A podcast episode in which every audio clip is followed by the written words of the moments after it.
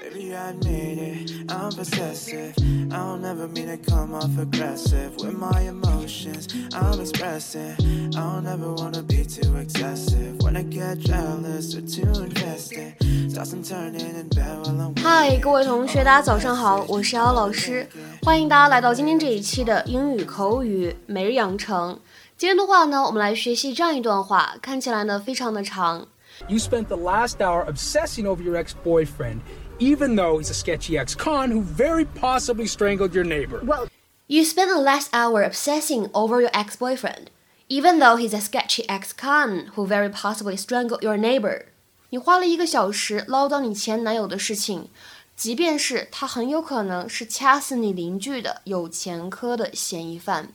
You spent the last hour obsessing over your ex boyfriend, even though he's a sketchy ex con who very possibly strangled your neighbor.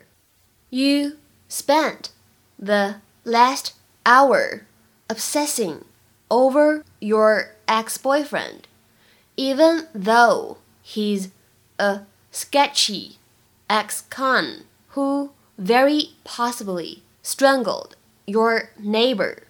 在整段话当中呢，我们注意一下 spent the 在这里呢出现在一起，可以做一个不完全失去爆破的处理。spent the spent the。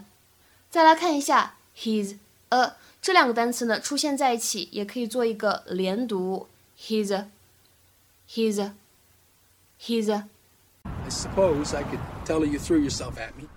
You were lonely. You begged to have dinner, and I took pity on you. Well, excuse me, but that that kind of makes it sound like it was my fault. You can't possibly blame me. I'm not the one who fired you. Right. You just chose not to tell me that Edie would be insanely mad if I went out with you. Slow down, you're driving too fast. You know, this is between you and Edie. I just got sucked into the drama. Yeah, I bet you tell yourself that all the time. What does that mean?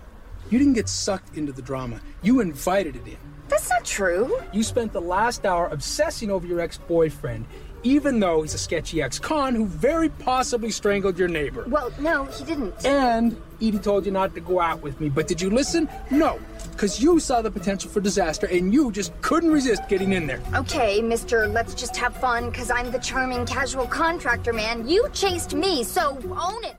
今天节目当中呢，我们重点来学习两个知识点。首先呢，什么叫做 sketchy？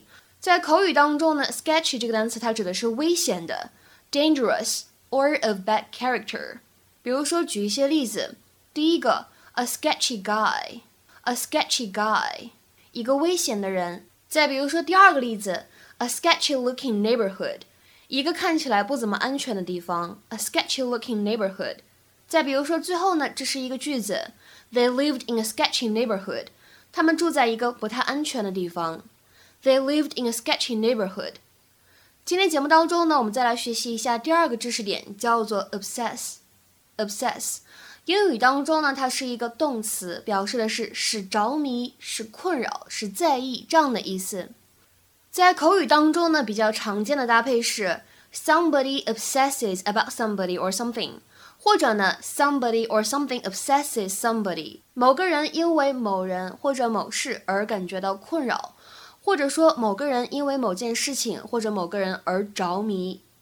来看一下英文的释义：If something or someone obsesses you, or if you obsess about something or someone, you think about it, him or her all the time。下面呢，我们来看一些例子。第一个，The whole relationship obsessed me for years。这一关系多年来一直困扰着我，或者说这一关系让我多年以来感觉到困扰。 The whole relationship obsessed me for years。再比如说第二个例子，She used to obsess about her weight。她过去总是过分在意自己的体重。She used to obsess about her weight。再比如说最后一个例子，He's always obsessing over money。他总是很看重钱，或者说呢，他总是因为钱而感觉到困扰。今天的话呢，请各位同学尝试翻译下面这样一个句子，并留言在文章的留言区。 She's dead and you are still obsessing. She's dead and you are still obsessing. 这样一段话应该非常好翻译，你们会有什么样的答案呢？很期待哦。OK，那我们今天的节目呢，就先讲到这里，拜拜。